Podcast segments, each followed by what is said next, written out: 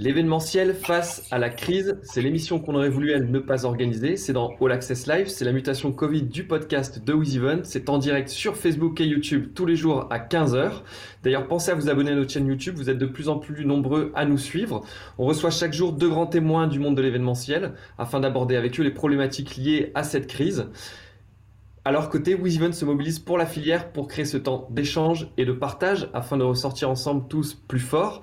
La parole est donc aux organisateurs d'événements.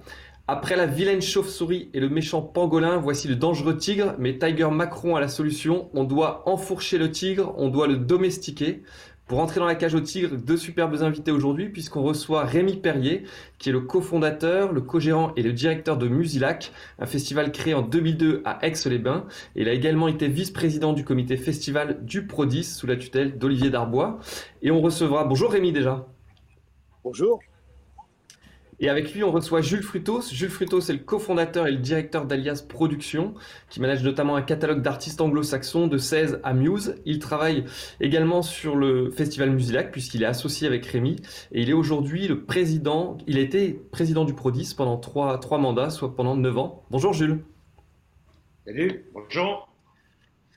Bon, déjà, je voulais vous demander, avant qu'on parle des, mesures gouvernementales, euh, et on va commencer par toi, Rémi, avec ton festival, euh, quels sont les impacts aujourd'hui pour le festival Musilac de cette crise?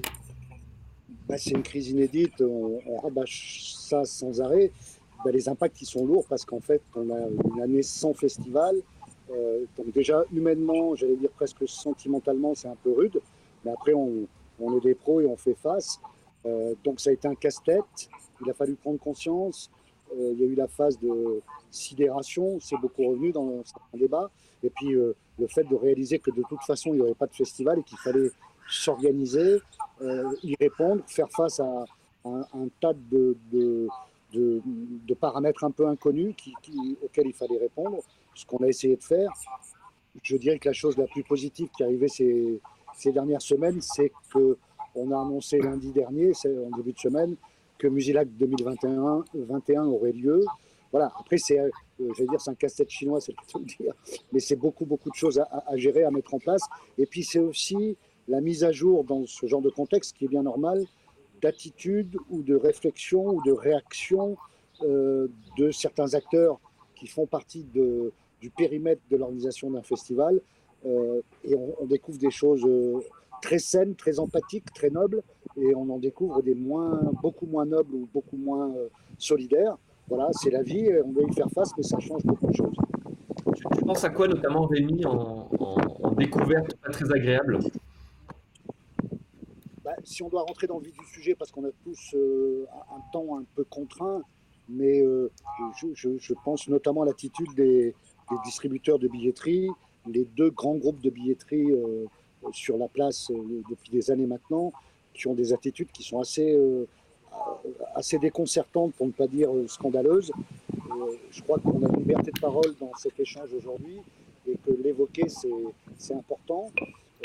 rien n'est perdu, mais quand même, il y a des vraies inquiétudes et ça, ça nous pousse à repenser, encore une fois, nos périmètres d'action et la façon et nos modèles et la façon dont on peut faire vivre nos événements. Ok. Pour faire un festival, il faut des, artistes. Jules, euh, quel est l'impact pour vous chez, euh, Alias?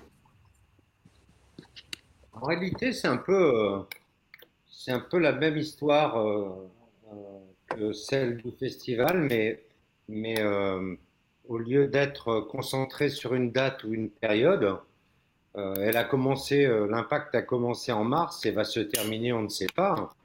On va s'avance peut-être vers 2021, probablement, parce que euh, le grand problème dans tout ça, c'est que d'un côté, on a des calendriers d'artistes avec des interdictions qui sont tombées comme ça un peu euh, avec, avec le, rythme d'un calendrier politique et sanitaire. Et, euh, et nous, on est obligé d'attendre ces interdictions au fil des semaines ou de, pour, pour annuler, mais, mais pas annuler toutes les dates qui étaient juste après la date limite de l'interdiction. Donc là, on se retrouve dans une situation de gestion globale qui est assez, euh, euh, assez surréaliste. On est amené à prendre un certain nombre de décisions et de parler à nos artistes en nous, en leur disant au maximum repoussons sur 2021, euh, sachant qu'il y a un encombrement, sachant qu'on n'a aucune garantie, et sachant aussi qu'il y a le côté purement sanitaire des dates, des interdictions, mais il y a quelque chose qui est tout aussi important, c'est est-ce que le public va être en mesure d'acheter des billets pour aller voir un artiste ou assister à un concert qu'il a très envie de voir, d'accord, mais dans un lieu malgré tout confiné, avec des mesures barrières ou pas, avec un virus qui se balade ou pas, euh, c'est quoi l'offre? Euh, Comment va-t-il répondre à cette offre? Et ça, c'est un mystère. Euh, certains organismes commencent un peu à travailler ça, mais le grand sujet est là en réalité. Tout à l'heure, Rémi disait qu'il avait eu des, découvertes pas très agréables avec des prestataires. Est-ce que toi, les artistes jouent le jeu, comprennent la situation, ou au contraire, ils restent dans une sorte de tour d'ivoire, déconnectés un peu des réalités? Je crois qu'on a perdu Jules. En attendant que Jules euh, revienne à nous, euh, je vais revenir vers toi, Rémi, sur le, festival. Tu avais eu une difficulté l'an passé, en, juillet, avec, euh, avec la tempête, où tu avais dû annuler, je crois, une journée du, festival. ça veut dire que là, tu es entré dans cette crise déjà fragilisée, ou la tempête de l'an dernier était un épiphénomène que vous aviez surmonté sans souci? Alors, juste, c'était pas l'an dernier, c'est l'année d'avant, mais c'est pas très important. L'année d'avant, pardon. Non, non, mais la question reste posée, elle est pertinente. Il n'y a pas eu de réel impact parce que pour le coup, euh, les assurances ont joué le jeu. C'est bien normal puisqu'on les paye depuis des années et que c'est, j'allais dire que c'est la réciprocité d'un système euh, comme celui-là. Donc, il n'y avait pas un impact, à part le déceptif en 2018 d'une soirée complètement annulée avec Ayam, Franz Ferdinand, Chaka Ponk et d'autres artistes où voilà, c'est, euh, ça casse un jouet entre guillemets sur le, déroulé d'un festival. En plus, c'était la dernière soirée. Mais d'un point de vue purement euh, économique euh, et, d'organisation du truc. Ça, voilà, il y avait du déceptif pour nous, pour les artistes et évidemment pour les festivaliers, mais ça n'a pas impacté ni financièrement ni sur la suite. La preuve, c'est qu'on a fait une très belle édition 2019. Donc, donc voilà, ça n'a pas été un souci majeur. C'est un épisode qu'on n'aime pas vivre.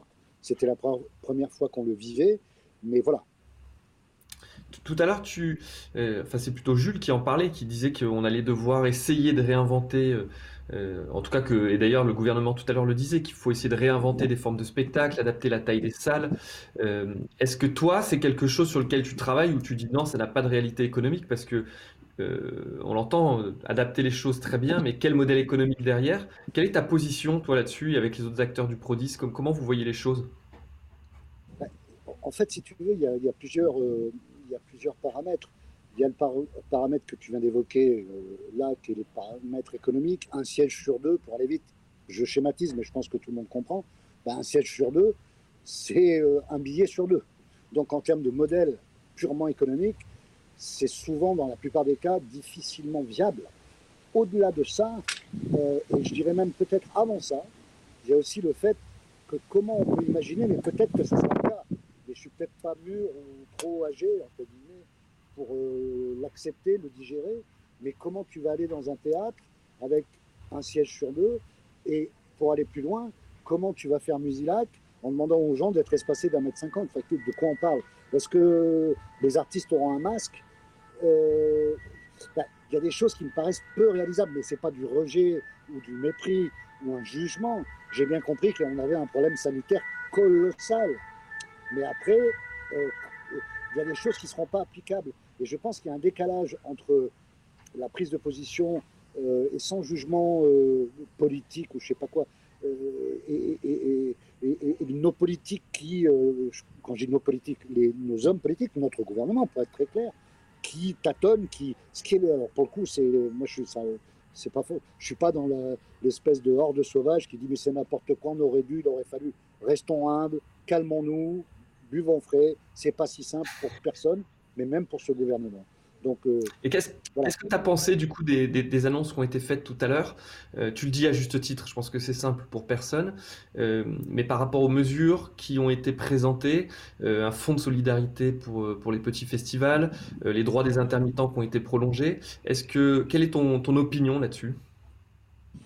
Je pense que je, pense qu'il y a une, il n'y a aucune prise en compte de tout un pan de notre métier. pour aller vite et schématiser à peine, je pense que les 350 adhérents du Prodis, pour leur grande majeure partie, n'ont pas été évoqués, pris en compte dans les annonces et, les propos du président de la République. Je pense que c'est dramatique et je pense qu'on constate là un vieux truc, un vieux serpent de mer qui est la différence entre les petits et les gros, la différence entre le public et le privé, la différence entre la culture et je ne sais pas quoi. Euh, et, tout ça m'inquiète beaucoup. Aujourd'hui, qu'est-ce qui a été proposé euh, précisément à, des festivals comme Musilac, comme d'autres hein. Je ne voulais pas que M. Macron parle de Musilac. Enfin, je ne suis, pas complètement marteau, mais c'est très déceptif, c'est très inquiétant et il n'y a aucune mesure concrète. L'accompagnement des intermittents, mais évidemment, mais pour que les intermittents soient accompagnés et qu'ils aient du travail, et ils sont indispensables dans le, le maillage de tout ce qu'on fait, il faudrait aussi que les gens qui créent de la richesse et qui créent des événements soient accompagnés aussi, parce que sinon les intermittents, à part aller à l'école, donner des cours de théâtre à 15 gamins, fils de soignants ou de caissières de Carrefour, je dis ça avec beaucoup de respect, mais je suis un peu pushy, à quoi ça sert? Où on va? Qu'est-ce qui se passe? Jules, je crois que Jules est revenu. Euh, désolé pour ce petit, ce petit pépin technique. Jules, avant que ça coupe, j'avais une question où euh, je te demandais si les artistes jouaient le jeu. Et pendant que tu étais absent pour te tenir un petit peu au courant de ce qui s'est dit, on évoquait euh, la tempête il y a deux ans sur Musilac et, et, de savoir si ça avait rendu Musilac un petit peu plus fragile face à cette crise. On évoquait tous ces sujets. Puis on commençait, et ça sera ma question aussi après les artistes, est-ce qu'ils jouent le jeu? Ma, ma, question, ce sera qu'est-ce que tu penses des, des mesures qui ont été annoncées il y a quelques minutes? Alors, en ce qui concerne les artistes, bah, Rémi peut en témoigner. Je pense que globalement, surtout les internationaux, non tous d'ailleurs à ce stade, pardon, jouent le jeu. Euh, on n'a pas de, on a, on a passé une sorte de gentleman agreement entre tout le monde, dans l'optique d'avoir euh, euh, cette sorte d'année blanche dont il est question. Donc ça, je pense que ça satisfait la la grande partie des acteurs impliqués, festivals, salles, producteurs et artistes. Euh, après, euh, dans la deuxième partie de la question, c'est alors là, c'est euh, je respire déjà, je respire pour répondre calmement. je respire encore une fois. Je vais respirer deux, deux grandes inspirations. On est de, sans, rentrer dans, un historique ennuyeux, euh, je pense qu'on a affaire à des gens, euh, autant notre ministre de la Culture que, que le président de la République à l'instant, qui sont par rapport à notre secteur totalement hors sol. Donc, euh, pour le président, c'est peut-être explicable, il a d'autres choses à faire. Pour le ministre de la Culture, ça l'est un peu moins quand même, parce qu'on est obligé d'être chez lui dans la mesure où nos métiers sont, euh, sont labellisés, plus que labellisés, ils sont ordonnancés. Euh, c'est lui qui nous donne l'autorisation de travailler avec une licence. C'est un peu euh, la préhistoire, mais c'est comme ça. On est, dans un, on est dans un monde, je reprends ce que disait Rémi tout à l'heure, où on est cerné par le monde subventionné qui, ne, qui, ne qui représente la culture, et nous l'économie, donc, donc on est totalement on est totalement ignoré toutes, euh, toutes les petites victoires qu'on a pour être des, pour être des entreprises euh, euh, normales sont le fruit de longues, de très longues bagarres.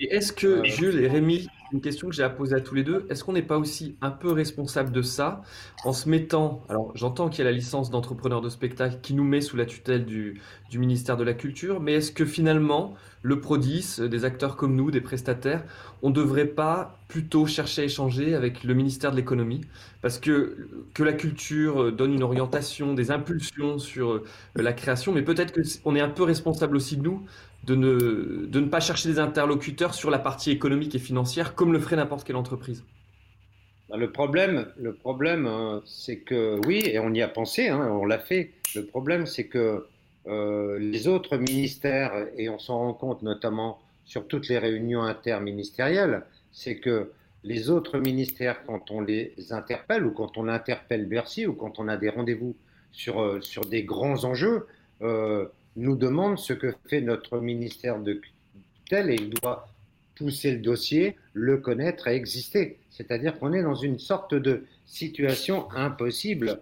Je citerai un seul exemple, 50 bagarres, euh, alors que le disque a mis quelques minutes, j'exagère, mais euh, euh, un certain nombre d'éléments à Bercy n'ont pu être obtenus que parce que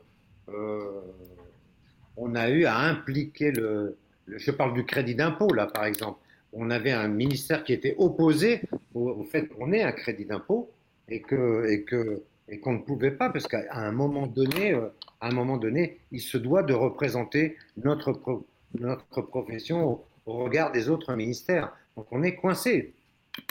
Sur, la Rémi, qu'est-ce que tu en penses toi? Non, mais je n'ai pas grand-chose à rajouter par rapport à ce que vient de dire Jules. Euh, je, le, je, le, dis avec mes mots et je l'évoquais un petit peu en amont c'est cette espèce de décalage non pris en compte. Et en fait, on est un peu dans un, no man's land. C'est-à-dire que certes, ton idée, entre guillemets, de dire euh, parlons plutôt à Bercy qu'à la rue de Valois, ok. Mais Bercy, à un moment, te dit mais qu'est-ce que dit la rue de Valois? Et là, c'est kafkaïen parce que c'est un problème très français, hein, très très mhm. français. Quand on voit les mesures prises en Allemagne pour, soutenir notre filière, euh, ce gentil et ce pauvre ministre de la Culture, mais, que fait-il? Euh, A-t-il réalisé ce qui se passait? Sincèrement, moi je suis pas en train de m'acharner, j'ai autre chose à faire. Quoi. Je ne suis pas dans une espèce de polémique ou je sais pas quoi, mais c'est euh, regarde ce qui se passe en Allemagne, encore une fois, et regarde ce qui se passe en France et où on en est. Et, ça illustre beaucoup de choses. Il y, a une question moi que j'avais aussi, c'est, je pense qu'il y a il y, avait, il a une aide actuellement qui, aide beaucoup de sociétés, euh, qui est le chômage partiel de sociétés, qu'elles soient dans la culture, dans l'événementiel ou autre.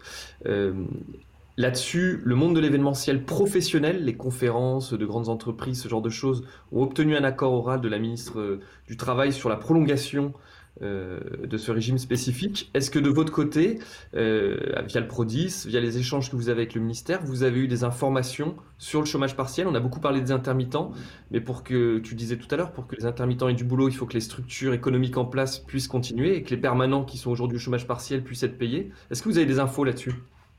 On n'a pas de réponse définitive sur ce. On, en, a d'autant plus besoin que, que on va être. Euh, on a été les premiers à s'arrêter, les premiers impactés, et on va être les derniers à ouvrir. Donc, euh, on, a une, on a un certain nombre de mois à couvrir avec nos équipes permanentes aussi, euh, qui, euh, qui, qui, risquent d'être très très longs. Et on ne veut pas tomber dans le piège qu'on essaye de nous tendre en nous disant mais étudions des moyens pour que vous puissiez rouvrir quand même en en pratiquant des mesures barrières, avec des artistes masqués sur scène, avec euh, un peu de gel partout, etc. Emmanuel Macron a appelé le, mariage du bon sens et, de l'innovation tout à l'heure. Oui, je lui laisse euh, la paternité, l'usage et l'emploi, l'usage et l'emploi de ces termes. Euh, moi, je rigole, mais je suis pété de rire. J'ai fait ce métier parce qu'un concert, c'est un peu un rendez-vous entre un artiste, son public, que, j'avais envie d'être au milieu et d'y être pour quelque chose. C'est un partage, c'est des moments de fête où on vient avec des amis, des potes, euh, son chien, sa femme, sa maîtresse, tout le monde. Euh, et euh, avoir à, dire je voudrais vous prendre 50 euros contre un billet, mais voilà la liste de tout ce qui va se passer. Avoir à dire ça euh, au public et avoir à dire à l'artiste sur scène, si toutefois je le trouve, tu vas chanter mais derrière un masque. Euh, bon, c'est vrai que certaines voix, ça ne va pas trop les ranger. on est en plein gag. On n'est pas. Euh, je pense que les premiers pour les selfies et tout ça, ça peut être drôle. Être au premier truc en disant voilà, je suis sur une autre planète. mais après, après, soyons sérieux ces gens-là sont hors sol. Rémi, tu parlais de l'Allemagne comme un bon élève. Tu peux développer un tout petit peu, dire ce qu'ils font de mieux que nous? Est-ce que tu aimerais qu'ils soient faits chez nous? 50 milliards, 10 millions. Voilà. 50 milliards en Allemagne, 10 millions en France. ça résume Ça parle. tout à l'heure, tout à l'heure, Emmanuel Macron disait aussi, euh, il a parlé des tigres, il a parlé des prédateurs américains. Alors, il parlait plutôt euh, euh, des plateformes, parce que c'était très, je pense que vous l'avez vu, c'était très monde du cinéma, monde des séries et ainsi de suite. Donc, je pense qu'il parlait de Netflix et de ce type de plateforme américaine. dans notre univers, on le sait, de la culture, il y a des grands acteurs, notamment américains. est-ce qu'aujourd'hui, vous deux qui avez des sociétés en France, est-ce que vous les voyez comme une part de la solution, une part du problème pour la suite? Comment, comment vous envisagez les choses? La solution, c'est-à-dire finale. Un truc Non, je ne le souhaite pas. Non, mais est-ce que, euh, est que, parce que c'est des acteurs qui aujourd'hui sont quand même chahutés euh, au même titre que nous et à, grande échelle, est-ce que ça va les faire revenir aussi sur des, modèles économiques peut-être plus raisonnables par rapport au prix auquel ils vendent des artistes américains? Est-ce que bah, euh, le fait de maîtriser toute la chaîne, de la billetterie à la salle, au management de l'artiste, à l'artiste sur scène, est-ce que c'est une bonne chose ou pas? Comment vous voyez la chose là-dessus? Je pense que déjà, en commençant par la fin, la réponse, les artistes vont, vont la donner déjà, la réponse, parce que c'est peut-être eux qui vont s'interroger à la lueur de ce qui se passe aujourd'hui. Euh, mais c'est vrai que quand on voit ces acteurs, a priori, euh, bon, pour certains d'entre eux, ils ont, trouvé, euh, ils ont trouvé des solutions économiques importantes dans des pays assez, assez libres, comme l'Arabie saoudite, par exemple. Euh, donc leur modèle est là, leur modèle est un modèle purement économique. Euh, quand je dis, euh, sans rentrer dans une philosophie énorme, l'économie, le pourquoi, le public, est-ce qu'on me respecte, est-ce que je veux être respecté, d'autres notions peut-être qui vont apparaître, ça c'est des vraies questions. Je m'appelle YouTube, j'étais irlandais, je suis un des premiers artistes signés par Live Nation qui aujourd'hui euh, prend 5% d'Arabie Saoudite avec ce qu'on sait de ce pays, euh, est-ce que ça me pose une question Est-ce que ça m'interpelle ou pas? Est-ce que mon art et mon œuvre et mon économie sont dans une logique générale ou pas? Euh, Peut-être que le confinement a aidé à, quelques questions de ce genre, peut-être pas. Mais tu vois, les questions que tu poses là sont intéressantes, mais j'ai l'impression que le public le voit pas forcément. Quand le Paris Saint-Germain est racheté par euh, les Qataris, on peut aussi dire des choses sur leur politique. Euh, pour autant, le public, le Parc des Princes est plein à craquer. Tout à fait. Euh, bah, le public va voir des, va voir des matchs et va voir des artistes sur scène et il se contrefout de, de l'engagement, du système, de la façon dont il est pris, etc. D'une façon globale, c'est vrai. Après, nous, on n'est pas le public, on est les gens qui travaillent à l'intérieur de ce système pour essayer de lui donner une diversité et peut-être éventuellement une morale parfois, sans se poser non plus comme de grands moralisateurs, mais on a le droit aussi de ne pas s'en foutre et de dire, bah voilà, je, l'ouvre et je pense ça, ou ça est, comme disait Rémi, sur c'est les distributeurs de billetterie et les prises en otage le public s'en rend pas compte, là, il s'en rend compte un petit peu parce qu'il essaye de se faire rembourser, qu'il n'y arrive pas, ce qui est quand même un peu c'est négligé. Mais euh, à, quel, niveau il y a à quel niveau vous estimez qu'il y a une prise d'otage aujourd'hui qui est faite par les distributeurs de billetterie? Bah, Dans le sens où. Euh, Rémi, vas-y, ouais. Non, non, vas-y, je pareil, mais euh, bah. de, ma, fenêtre Festival Musilac, entre autres, mais j'ai aussi une casquette de diffuseur avec RPO euh, en province, dans ma région, Auvergne-Rhône-Alpes. En gros, pour résumer, parce que c'est fastidieux d'être, euh, ne soyons pas trop longs, c'est pas pour cacher des choses. En gros, les deux plus gros réseaux de billetterie, dont un est quand même la propriété ou allié, c'est très compliqué tout ça, de Live Nation, euh, ont bloqué tout règlement et à compte sur des spectacles à venir et refusent de rembourser des tickets en attendant d'avoir des positions et surtout des certitudes sur la situation qui est très diverse. Je peux en parler, j'ai aucune euh, ni honte ni problème à, l'évoquer, de fragilité ou pas, ou de semi-fragilité, ou de petite ou de grosse fragilité, ou au contraire de, de force. Mais bref, tout ça se résume à un truc, c'est que c'est une photographie à l'instant T, vu le contexte sans précédent, qui fait qu'il y a une espèce de blocage global les réseaux refusent de rembourser les clients. Tant que les salles, les producteurs, les diffuseurs, les festivals n'ont pas remboursé les acomptes qu'ils avaient touchés, les règles du jeu sont changées en cours de partie et ça met à mal toute une économie. Alors, en rediscuter après, en disant que tout ça était faussé et que c'est peut-être pas très sain, moi je ne suis pas hostile à ça, mais ça pose un vrai questionnement. Et surtout, c'est comment scier la branche sur laquelle on est assis. Et la branche, elle est de plus en plus fébrile. C'est du vieux bois mort maintenant c'est qu'à force de pas rembourser les gens et de les planter, ben, ils vivent une expérience de client, parce que ce sont des clients, et ce n'est pas un mot sale, client, une, expérience client complètement désastreuse. Est-ce que ça leur donnera envie de revenir dans les salles dans, de spectacle, voir des festivals, voir des artistes, de l'humour, des pièces de théâtre Je ne sais pas, euh, quoi, quel que soit le, mode d'expression, mais euh, tout est fait quelque part pour, euh, assez bizarrement pour, pour, pour, que ça marche plus. Quoi. Parce que là, on ça, tue le marché. Le, client, comme le disait Jules tout à l'heure, lui, il ne sait pas qui est Wiseven, qui est RPO, qui est Musila, qui est Jules, qui est je ne sais pas quoi. Il va voir Florent Pagny, Musilac, euh, Cure, je ne sais quoi. Et il se heurte à, des euh, intermédiaires qui ont des attitudes, d'abord qui sont hors la loi. Refuser de rembourser quelqu'un, c'est scandaleux. Et c'est interdit surtout. Donc on a un vrai schisme là quand même.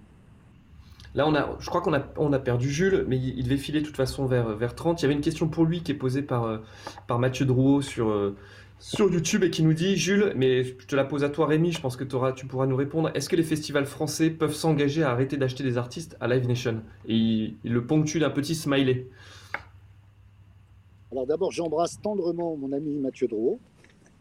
Et ensuite, euh, oui, dans l'absolu, c'est possible. Sauf que et Mathieu le sait très bien, puisqu'il a subi, et il subit, entre guillemets, les assauts de grosses, les assauts dans le sens guerre, hein, euh, de, grosses structures comme Nation ou d'autres. Euh, le problème, c'est qu'à un moment, il faut bien composer une programmation. On peut être tous. Moi, je suis. Enfin, je, pourquoi pas en parler? Après, moi, je suis pas dans une guerre euh, ouverte contre X ou Y. Je constate des, des, des modèles qui se sont révélés, mais qu'on supputait, qu'on savait, et qui se mettent à jour là et qui sont assez terrifiants sur nos modèles économiques, la diversité culturelle, nos libertés de choix. C'est très français tout ça, mais c'est pas que français.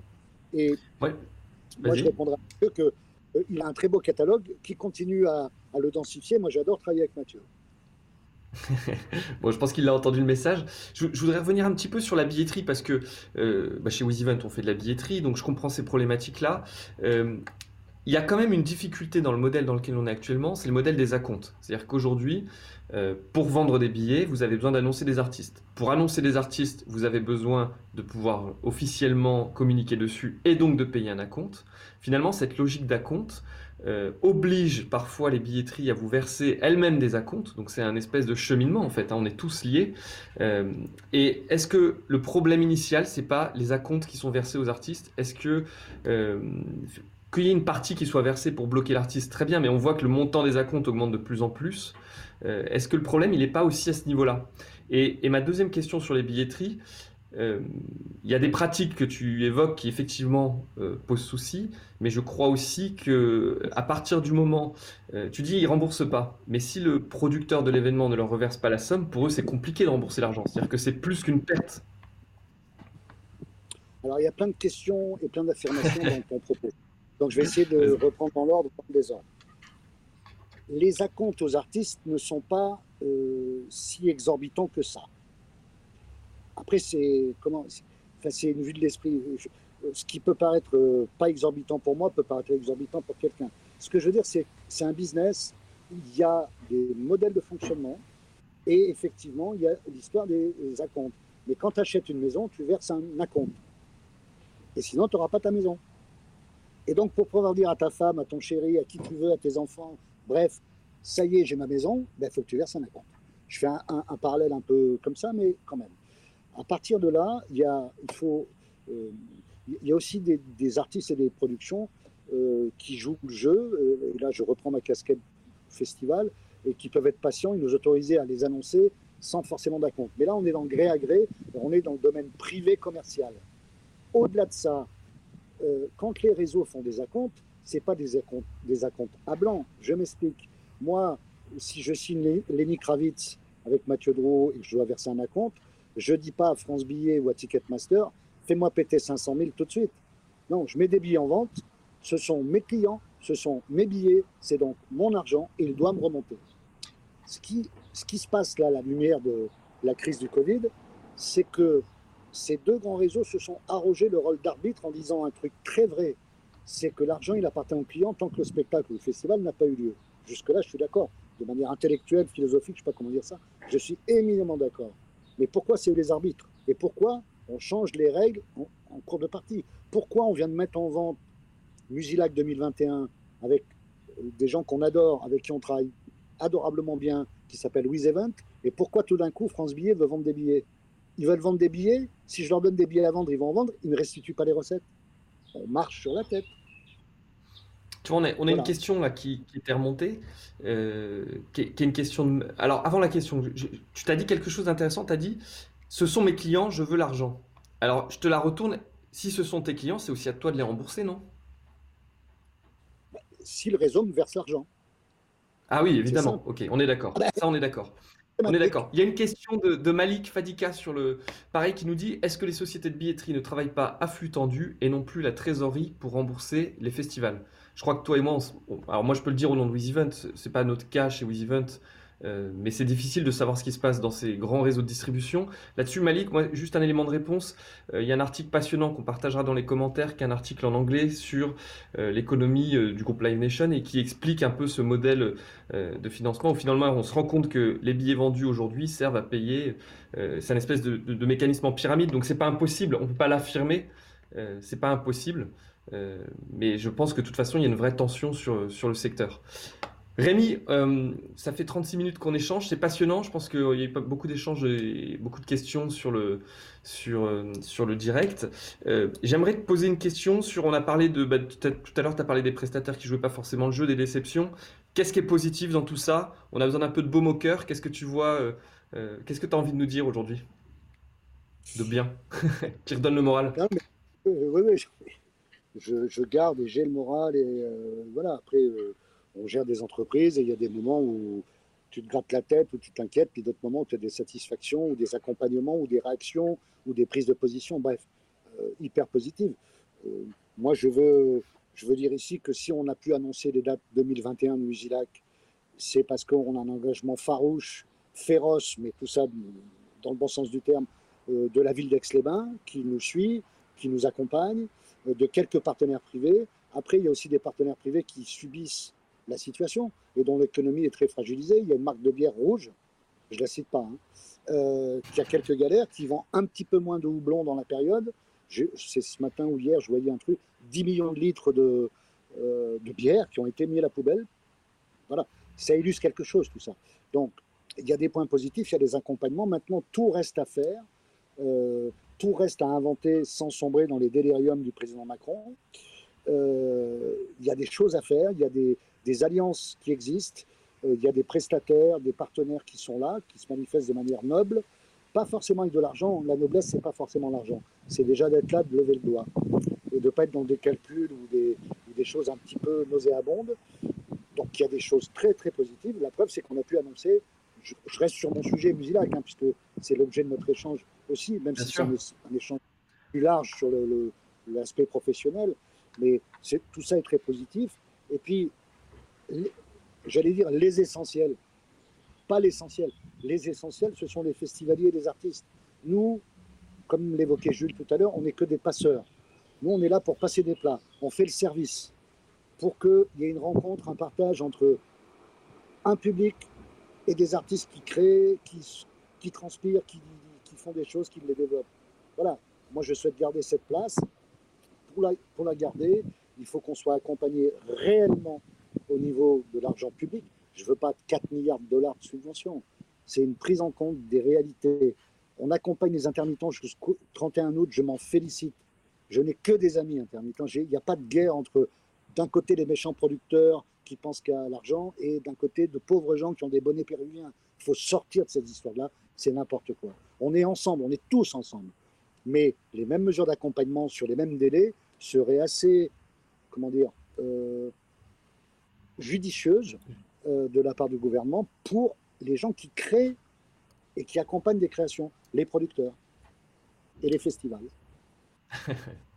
Écoute, mais Rémi, merci. Euh, merci beaucoup d'avoir passé du temps, d'avoir partagé avec nous de façon très transparente euh, ces éléments.